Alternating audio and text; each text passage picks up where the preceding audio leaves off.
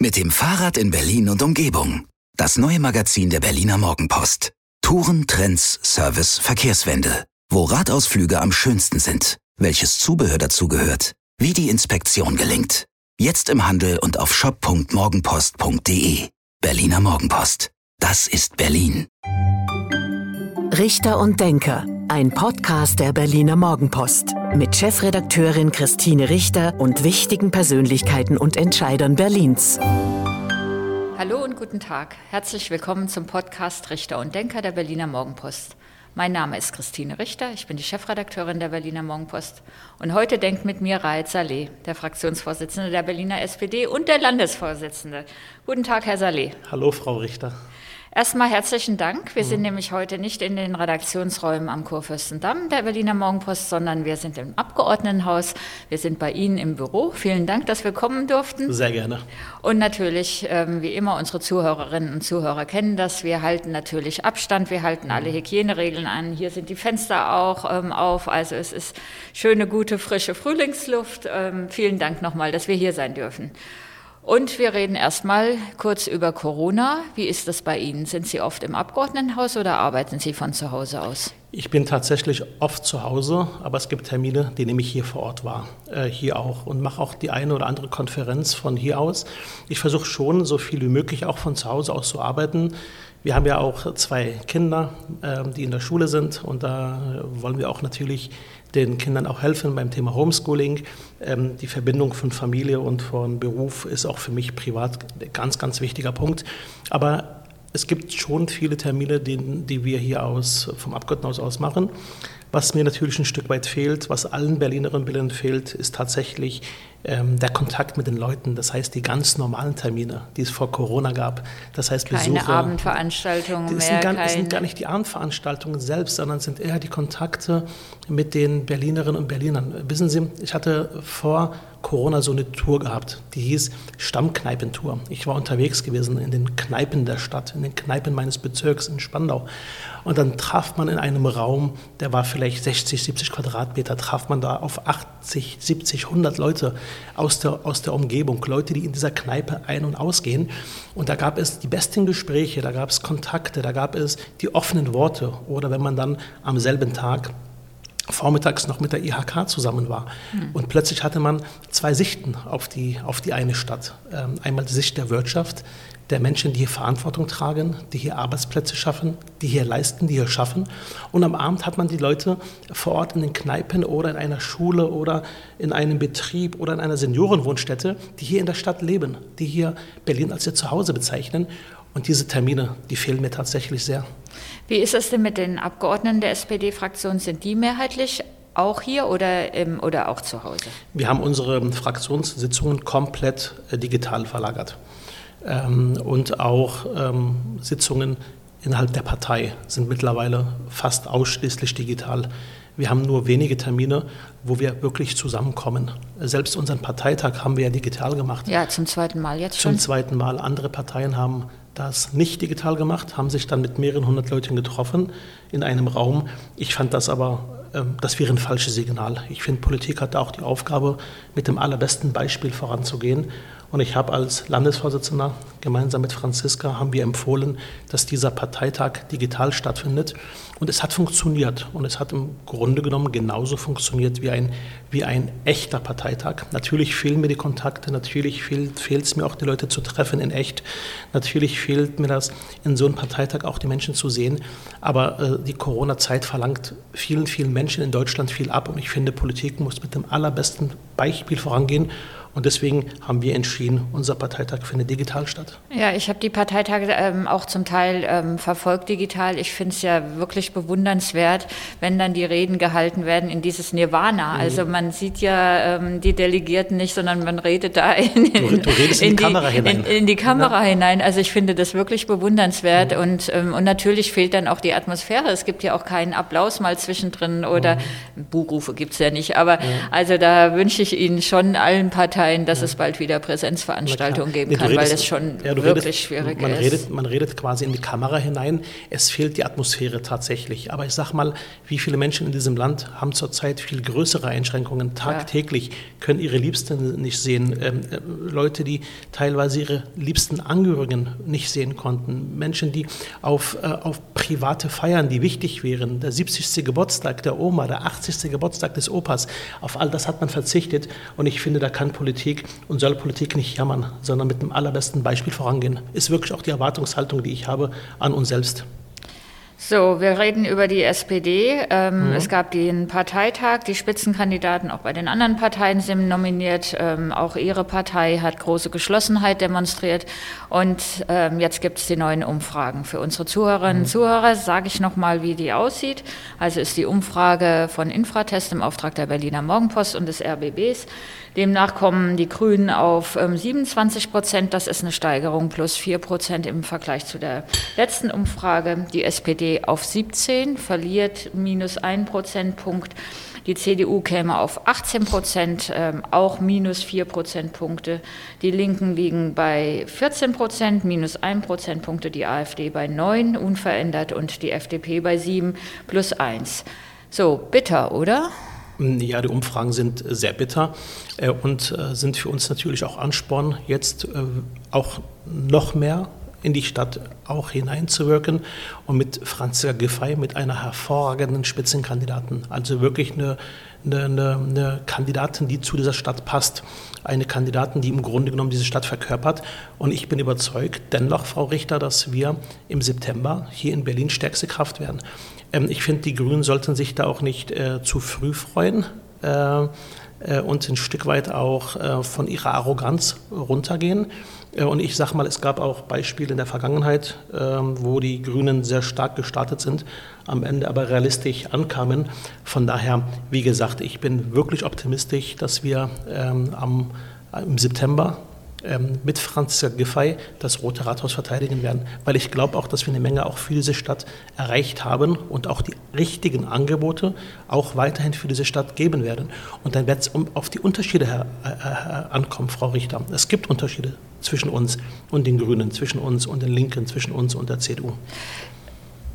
Es gibt offenbar keinen Giffey-Effekt. Also in der Umfrage davor sah man das, da war sie ja auch schon zur Landesvorsitzenden oder sie beide mhm. zur Landesvorsitzenden gewählt worden.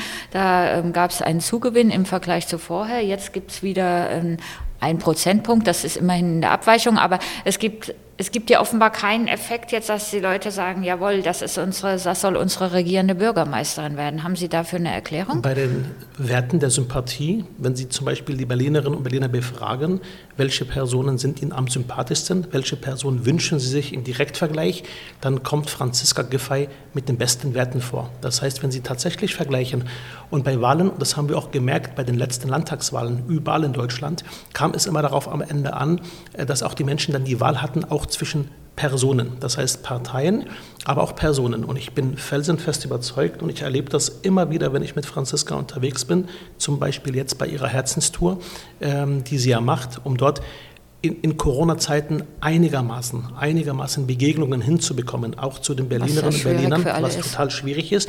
Aber das heißt, die Leute kleben regelrecht äh, äh, ähm, äh, auf ihre oder, oder hören ihr genau zu. Sie wollen wissen, was sagt die zukünftige regierende Bürgermeisterin. Ich habe den Eindruck, dass bei der, bei der Wahl selbst, wenn es darauf ankommt, wenn die Menschen entscheiden müssen, welche Person welcher Person trauen wir zu, tatsächlich diese Stadt zu führen, dass dann Franziska Giffey tatsächlich auch in den Umfragen und den Wahlergebnissen mit der SPD gemeinsam ähm, auch Vertrauen äh, bekommt von den Berlinerinnen und Berlinern. Und am Ende, Frau Richter, vielleicht der Satz noch, werden auch die Leute vergleichen, was die Themen betreffen. Welche Partei präsentiert uns welche Themen?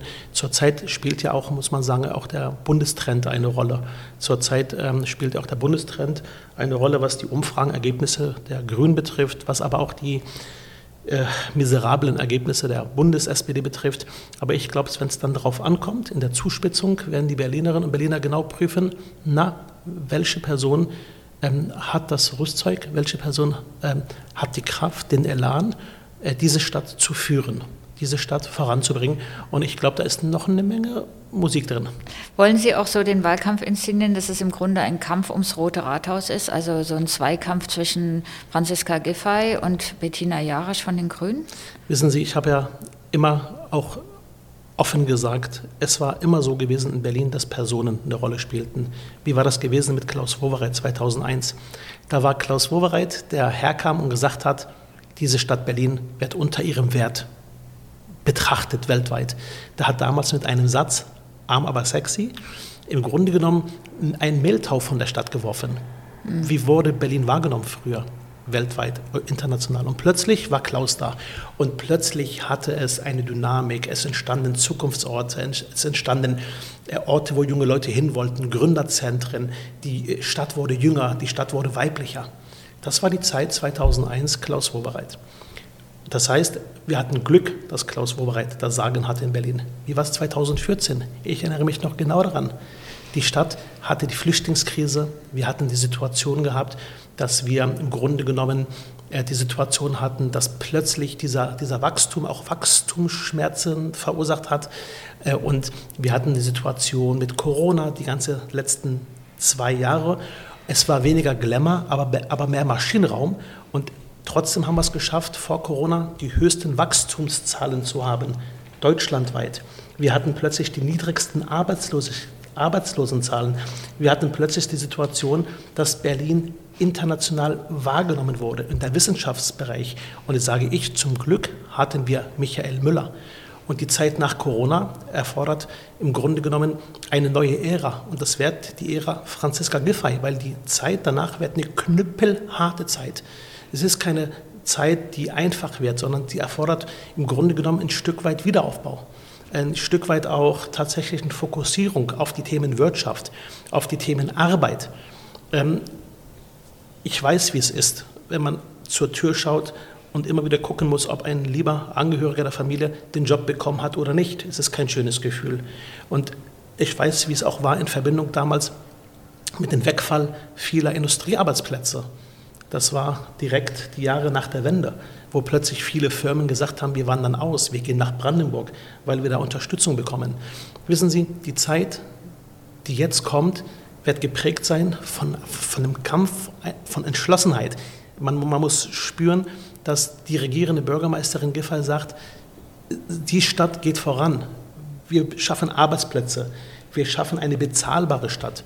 Eine Stadt, die mittlerweile auch für viele bezahlbar ist, weil auch in den letzten Jahren in Berlin die komplette Gebührenfreiheit eingeführt worden ist. Kita, Schule, Bus- und Bahnticket und so weiter. Und deswegen erfordert immer eine Zeit auch besondere ähm, Charaktere. Und ich glaube tatsächlich, dass das auch die Berlinerinnen und Berliner auch, äh, auch, auch spüren und auch merken, dass die nächsten Jahre harte Jahre werden für Berlin. Die Grünen ähm, setzen ganz auf Klimaschutz, werfen ihrer Partei auch vor, dass sie das eben nicht tun. Ähm, es gibt äh, Stimmen, die sagen, wenn wir die Corona-Pandemie überstanden haben, dann ist das wieder die zentrale Frage unserer Zukunft. Ist Klimaschutz bei Ihnen unterrepräsentiert? Ganz im Gegenteil. Klimaschutz ist äh, im Dachkapitel gewesen in unserem Wahlprogramm. Das heißt, Franziska Giffey und ich haben das im Grunde genommen auch zu unserer Sache gemacht. Sie finden Klimaschutz bei uns in allen Themenbereichen. Klimaschutz beim Thema Bauen, Klimaschutz beim Thema Stadtentwicklung, Klimaschutz beim Thema ÖPNV, bei Mobilität, Klimaschutz im Grunde genommen als Querschnittsaufgabe. Man kann heute Klimaschutz nicht mehr losgelöst denken von allen anderen Themenfeldern. Ich gebe Ihnen ein Beispiel. Klimaschutz heißt auch endlich die Vision Berlin-Brandenburg ausbauen. Ich rede von der Vision. Ich rede jetzt nicht über weitergehende Schritte, aber ich rede von einer noch stärkeren Vernetzung zwischen Berlin und Brandenburg. Ich erlebe es doch tagtäglich. Bei uns in meinem Heimatbezirk an der Herrstraße. Spandau. Da stehen morgens die Autos im Stau. Mhm. Weil die Leute von A nach B wollen. Moderne Klimaschutz in Verbindung mit ÖPNV heißt, du musst vieles mehr auf die Schiene bringen gerade in Verbindung mit Berlin-Brandenburg. Wird Ihnen keiner widersprechen? Wie macht das? Naja, aber die Frage ist tatsächlich am Ende auch, auch, ein, auch dieser Vision des Großdenkens. Man kann zum Beispiel nicht mehr Gebiete, die in Brandenburg entstehen, neue Wohngebiete, losgelöst diskutieren mit, der, mit den Verkehrssituationen in Berlin. Und das ist eine Sache, die uns wichtig ist, dass, man, dass wir sagen, wir wollen ähm, dass die Menschen umsteigen von ihrem Auto auf ÖPNV und zwar freiwillig umsteigen. Das heißt, wir sind nicht die Partei des gehobenen Zeigefingers, sondern wir wollen, dass die Menschen ein Anreiz geschaffen wird. Oder auch die Frage, Frau Richter, U-Bahn. Sie kennen unsere Position. Sie kennen auch die Unterschiede zu anderen Parteien. Wir setzen darauf, dass U-Bahn als sauberste, als schnellste, als effektivste Form ja, am schnellsten Menschen von A nach B bringt. Wir haben schon ein bisschen gelästert, weil Sie ja die ähm, U7 verlängern wollen, einmal zum Richtung, ähm, Richtung Süden zum BER hin, das ist der Bezirk von ja. Frau Giffey, Neukölln, und einmal Richtung Norden nach Spandau hin, ähm, das ist Ihr Bezirk. Wir haben schon gesagt, das wird die Giffey-Saleh-Gedächtnislinie, aber warum gerade diese Linie? Die beiden Linien machen Sinn. Ähm, äh, ähm, ich glaube, zum Thema Flughafen müssen wir nicht viel sagen. Das ist ein Gebiet mit Riesenpotenzial. Wer wirklich heute an das Berlin von morgen denkt, und ich sage das ganz bewusst so plakativ, das klingt ein bisschen so gedroschen, aber das ist so. Wer heute Politik machen will, muss im Grunde genommen immer 15, 15, 20 Jahre vorausdenken. Dieses Gebiet hat ein enormes Wachstumspotenzial. Dieses Gebiet muss man entlasten, das heißt entlasten von der Straße hin zur Schiene. Ähm, und beim Thema Herrstraße Nord Wissen Sie, ich sage es mal anders. Ich kenne dieses Gebiet sehr gut. In diesem Gebiet bin ich aufgewachsen. Da leben zig, zehntausende Menschen. Und diese Menschen würden sofort, viele von denen, auf ihr Auto verzichten. Sofort ÖPNV nutzen, wenn es die Möglichkeit dazu gäbe. Das ist die sauberste, die günstigste und nochmal auch die schnellste Variante, Menschen zu begeistern, auf ihr Auto zu verzichten. Und deswegen finde ich das schade, wirklich schade, dass dann mit, mit, mit ideologischen Gründen gesagt wird, wollen wir nicht. Ich frage dann immer, warum denn nicht? Wollen wir nicht? Aber eins haben wir geschafft, Frau Richter. Naja, eins haben wir geschafft, es gibt jetzt die Nutzen-Kosten-Untersuchung. Das heißt, die, diese Strecken und auch noch weitere in Planung werden jetzt geprüft. Und dann kann man mit dieser Prüfung auch zum Bund gehen und sagen, hör mal Bund, gib uns mal 80 Prozent der Kosten. Der Bund ist bereit. Mir wird erzählt, dass ähm, das Bundesministerium ähm, immer wieder darauf wartet, dass Anträge aus Berlin kommen. München und Hamburg stehen bei denen Schlange. Und ich finde, wir haben doch nichts zu verschenken, oder? Herr Saleh, Sie regieren seit zig Jahren. Die SPD ist seit, wir haben es gerade vorhin nochmal ähm, ausgerechnet, seit 2001, also seit 20 Jahren jetzt ähm, die Partei, die den regierenden Bürgermeister stellt. Sie sind seit Jahren Fraktionsvorsitzender.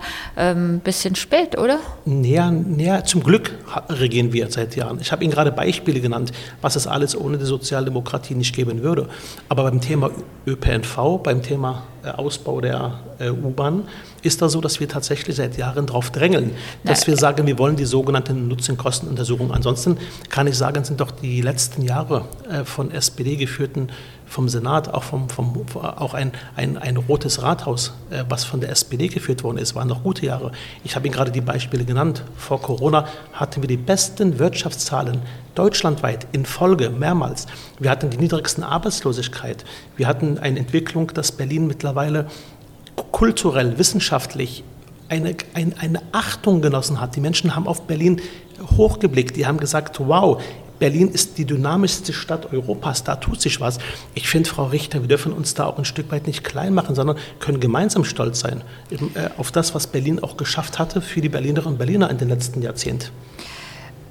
Franziska Giffey ist wie Sie Landesvorsitzende mhm. und auch Spitzenkandidatin. Sie hat jetzt kürzlich bei uns in der Berliner Morgenpost im Interview im Grunde das zu einer Sollbruchstelle ähm, erklärt oder zu einer Bedingung für die Koalition. Der U-Bahn-Ausbau ist für Sie elementar. Gilt das auch für Sie? Wir sind uns einig, dass wir einen, eine, eine, eine, eine Wende wollen in der Mobilität in der Stadt. Wir wollen die Menschen wirklich auch motivieren, auf ihr Auto zu verzichten. Und ich sage, ich bin überzeugt davon, dass am Ende in, einer, in Koalitionsgespräche, wenn die Wählerinnen und Wähler, wenn die Berlinerinnen und Berliner uns äh, auch das Mandat geben, äh, dann auch diese Gespräche zu führen, dass das ein Punkt ist, wo wir schon sehr ähm, kompromisslos sind und sagen, wir erwarten eine Zusage für die U-Bahn. Da bin ich felsenfest überzeugt. Das ist auch das, was die Partei mehrheitlich will. Ähm, für ideologische Spielchen ähm, haben wir nicht die Nerven, auch nicht die Zeit. Und es gibt keinen Grund. Wissen Sie, Frau Richter, was hätten denn, äh, was, was wäre heute in Berlin los, wenn nicht mutige Menschen vor vielen, vielen Jahren gesagt hätten, wir fangen mal mit der U-Bahn-Planung an. Und wir reden gerade über einzelne Stücke wir haben unter der Erde in Berlin eins der besten, ich glaube, eins der besten funktionierenden U-Bahn-Netze weltweit. Darauf können wir doch stolz sein. Da waren mutige Menschen, mutige Menschen, die gesagt haben, wir fangen an. Und ich finde, wenn man permanent auf der Bremse steht, hm, das tut der Stadt nicht gut. Von daher etwas mehr Mut zum Großdenken. Ein Prestigeprojekt ähm, der rot-rot-grünen Koalition war der Mietendeckel. Mhm. Auch Sie sind ein starker Befürworter des Mietendeckels ähm, gewesen. Was nun, Herr Saleh? Ich bin immer noch ein starker Befürworter äh, eines ähm, Instrumentes, das mehr Mieterinnen Schutz garantiert. Und deswegen sage ich auch ganz deutlich, dass wir jetzt auch äh, die Erwartung haben, und der Ball liegt jetzt bei der CDU, dass die CDU, äh, die ja nicht gegen den Deckel geklagt hat, weil sie glauben, es wäre verfassungswidrig, sondern sie haben geklagt, weil sie den Weg bzw. das Ziel des Mietendeckels für falsch halten. Das heißt, sie wollen nicht ein Instrument haben, der Mieterinnen und Mieter schützt, indem man sagt, Mieten werden jetzt auf fünf Jahre eingefroren und nicht mehr erhöht. Und ich sage auch ganz deutlich, der Ball liegt jetzt auch bei der CDU. Es ist jetzt eine, naja, es erstmal liegt, er ja bei, erstmal liegt er ja bei Ihnen. Sie, also diese Koalition ja. hat ein verfassungswidriges Gesetz beschlossen. Das hat das Bundesverfassungsgericht jetzt gesagt, Jungs und Mädels, so geht's nicht ähm, muss schon Rechtssicherheit in Deutschland herrschen. Also was machen Sie denn jetzt, wenn es den Mietendeckel so nicht genau, geben kann? In Berlin haben wir jetzt erstmal, um die, äh, um die Situation für die Mieterinnen und Mieter, die jetzt betroffen sind, für Rückzahlungen zu erleichtern, haben wir jetzt einen Härtefallfonds angelegt. Ein Fonds, der garantiert, dass niemand seine Wohnung verlieren muss. Und wir haben tatsächlich... Aber die Menschen müssen dann das Geld irgendwann zurückzahlen. Also es ist ja jetzt kein Zuschuss ähm, für diese Menschen, sondern ein zinsloses Darlehen. Ja, aber diejenigen, die es definitiv nicht schaffen, diejenigen, die sagen, ich habe das Geld nicht, ich, ich kann es nicht zurückzahlen, die kriegen das dann auch äh, in Form einer Unterstützung, dass niemand seine Wohnung verlassen muss. Das heißt, Wer entscheidet das? Das wird entschieden. Da gibt es jetzt eine, ein Verfahren, das aufgelegt worden ist von der Senatsverwaltung für Stadtentwicklung. Ähm, äh, da wird es eine Prüfung geben. Und wenn jemand sagt zum Beispiel, ich habe nur eine Rente von 725 Euro, ich kann das Geld nicht zurücklegen, ich habe es nicht, dann, dann, muss man das nachweisen. Aber wir rechnen damit, dass es am Ende nicht sehr, sehr viele Fälle sein werden. Mhm. Aber diejenigen, die es betrifft, äh, werden nicht allein gelassen, die unterstützen wir. Außerdem gibt es auch ähm, jetzt die ähm, vielen Runden auch mit äh, privaten Wohnungsunternehmen. Endlich würde man sagen? Naja, endlich. Naja, den runden Tisch als das Hamburger Vorbild, das ist ja als auch bis nach Berlin gedrungen in den letzten mhm. Jahren, dass das in Hamburg sehr mhm. gut funktioniert, wenn man alle an einen Tisch holt und sich auf Neubauziele verständigt. Naja, na klar. Nee, en, ja, endlich würde man sagen, ähm, ich sage mal so, dass auch ähm, für uns, für die SPD es wichtig ist, dass dieses Instrument unabhängig vom Mietendeckel dann auch weitergeführt wird. Und Sie wissen ja auch, dass Franziska und ich uns auch klar positioniert haben, sollten die Wählerinnen und Wähler uns unterstützen, sollten wir die Wahl gewinnen im September, wird das Stadtentwicklungsressort wieder zurückkommen in SPD-Hand, weil ich auch nicht ähm, begeistert bin, wie es in den letzten Jahren an vielen Stellen lief. Nur ein, eine Anmerkung trotzdem noch, Frau Richter, weil ich ja gesagt hatte vorhin, der Ball liegt bei der CDU.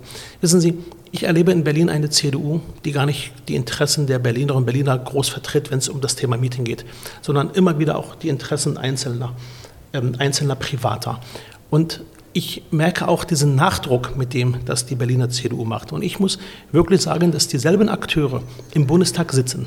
Die sitzen dort und blockieren seit Jahren Vorschläge der SPD auf Bundesebene, wenn es um die Frage von mehr Mieterinnenschutz geht. Und diese Akteure sind jetzt gefragt. Sie müssen jetzt auch den Berlinerinnen und Berlinern signalisieren, was kommt jetzt? Es gibt konkrete Vorschläge auf Bundesebene und da erwarte ich, dass die CDU sich zu diesen Vorschlägen verhält. Wir haben ja eins gelernt, dass das Thema äh, Mietendeckel keine Sache ist, die von den Ländern entschieden werden kann. Die Richterinnen und Richter haben gesagt, der Weg ist falsch. Sie haben nicht gesagt, das Ziel ist falsch. Und deswegen erwarte ich jetzt von der CDU, dass sie auch signalisiert, was sie an der Stelle bundesweit zu tun haben. Was halten Sie denn davon, wenn Berlin mal mehr neu, mehr neu bauen würde? Bauen, bauen, bauen. Sie wissen, dass das ähm, auch ein, ein wichtiger Punkt ist, den Franziska äh, Giffey und ich ähm, auch als eines der Ziele für die nächsten Jahre auch erklärt haben, 200.000 neue Wohnungen. Warum ist das in den letzten fünf Jahren nicht das oberst, die oberste Priorität gewesen? Weil Sie kriegen doch mit, die Wohnungsnot ist groß, die Mieten steigen, die Leute ziehen nicht mehr um, weil sie sowieso keine neuen Wohnungen mehr finden. Ähm, insofern werden auch keine großen Wohnungen für Familien frei. Es ist null Bewegung auf dem Wohnungsmarkt, weil es zu wenig Wohnungen gibt. Trotzdem kommen neue, wollen neue Leute nach Berlin kommen, die Stadt will wachsen. Warum war Bauen nicht in den letzten fünf Jahren Priorität? Berlin wurde in den letzten Jahren auch viel gebaut, aber es reicht nicht. Ich bin der Meinung. Also alle Ziele wurden verfehlt, die bin, die Koalition sich gegeben hat. Es wurde viel gebaut, aber es reicht nicht. Und ich bin der Meinung, dass man dort auch äh, innerhalb der Verwaltung mit mehr Nachdruck auch in den nächsten Jahren das Thema Bauen äh, äh, prioritär auch äh, ähm, bearbeiten muss. Und wir haben uns das Ziel vorgenommen, gemeinsam mit Privaten, gemeinsam mit städtischen und landeseigenen auf eine Zahl von 200.000 zu kommen in zehn Jahren. Und das ist ein Ziel, was wir definiert haben, was auch machbar ist. Es gibt Baugebiete, die bereits äh, bewilligt sind. Da haben wir ein Potenzial. Und ich finde auch, wir müssen über Themen auch nochmal neu nachdenken, die vielleicht in den letzten Jahren nicht äh, ausreichend bedacht worden sind, wie zum Beispiel eine behutsame äh, Randbebauung am Tempelhofer Feld. Und Sie das auch geht, dafür? Ich bin dafür, aber erst dann werden die Berlinerinnen und Berliner mehrheitlich das auch so wollen. Es gab einen Entscheid, der war deutlich und nur die Berlinerinnen und Berliner können das wieder ändern. also nochmal ein Volksentscheid über die Frage. Über das Instrument kann man reden, aber am Ende muss klar sein, dass die Berlinerinnen und Berliner mehrheitlich das wollen. Nur die Berlinerinnen und Berliner können das ändern. Und ich glaube auch mittlerweile, Frau Richter, dass die Mehrzahl der Berlinerinnen und Berliner auch offen ist dafür. Es gibt, wir, die Zeit rast uns ein bisschen, ein bisschen davon. Ich glaube, wir müssen bald noch mal einen zweiten Podcast ähm, verabreden. Sehr gerne. Lassen Sie uns noch mal über das ähm, Thema autofreie Innenstadt reden. Das ist ja jetzt, äh, hat gerade in den letzten Tagen begonnen, die Initiative dafür Unterschriften zu sammeln. Sie hatten vorhin gesagt, Sie wollen die Leute nicht zwingen, also nicht mit dem erhobenen Zeigefinger, ihr müsst das machen. Gleichzeitig gibt es doch schon aus der Innenstadt und auch aus der jungen Bevölkerung heraus diesen Wunsch nach äh, mehr Radwegen, nach größeren Radwegen, nach autofreien Städten, äh, nach autofreien Straßen. Ähm, wie sehen Sie das? Was die Frage betrifft der, Ein der Aufteilung von Raum in einer Stadt, ähm, sind wir schon auch dabei, Raumfragen komplett neu zu diskutieren. Was die Frage betrifft von Radinfrastruktur, was die Frage betrifft von mehr Raum für Fußgängerinnen und Fußgänger, dass diese Gruppe kommt mir manchmal zu kurz. Die größte Gruppe sind nach wie vor die Fußgängerinnen und Fußgänger in dieser Stadt. Ähm, ich bin dennoch dagegen, dass wir sagen, wir zwingen die Leute oder anders, wir verbieten die Leute, ihr Auto zu nutzen. Ich bin kein Freund von Verbotsdiskussionen. Ich habe immer ähm, mehr den Eindruck, dass die Menschen letztendlich auch von einer Sache überzeugt werden wollen. Und wenn wir gemeinsam zu einer Situation kommen, dass wir sagen, durch den Ausbau von ÖPNV, durch den Ausbau von guter Infrastruktur, Radinfrastruktur, durch den Ausbau von besserer Fußgängerinneninfrastruktur, dann überzeugen wir die Leute. Die Initiative, die war bei mir, wir haben uns unterhalten, wir haben miteinander gesprochen und ich habe Ihnen eine Frage gestellt. Ich habe Ihnen die Frage gestellt, glaubt ihr ernsthaft, dass ihr mit so einer Initiative die ganze Stadt im Blick habt? Und damit meinte ich ganz speziell auch die zwei Drittel oder drei Viertel Menschen, die nicht in der Innenstadt wohnen die auch von A nach B kommen wollen.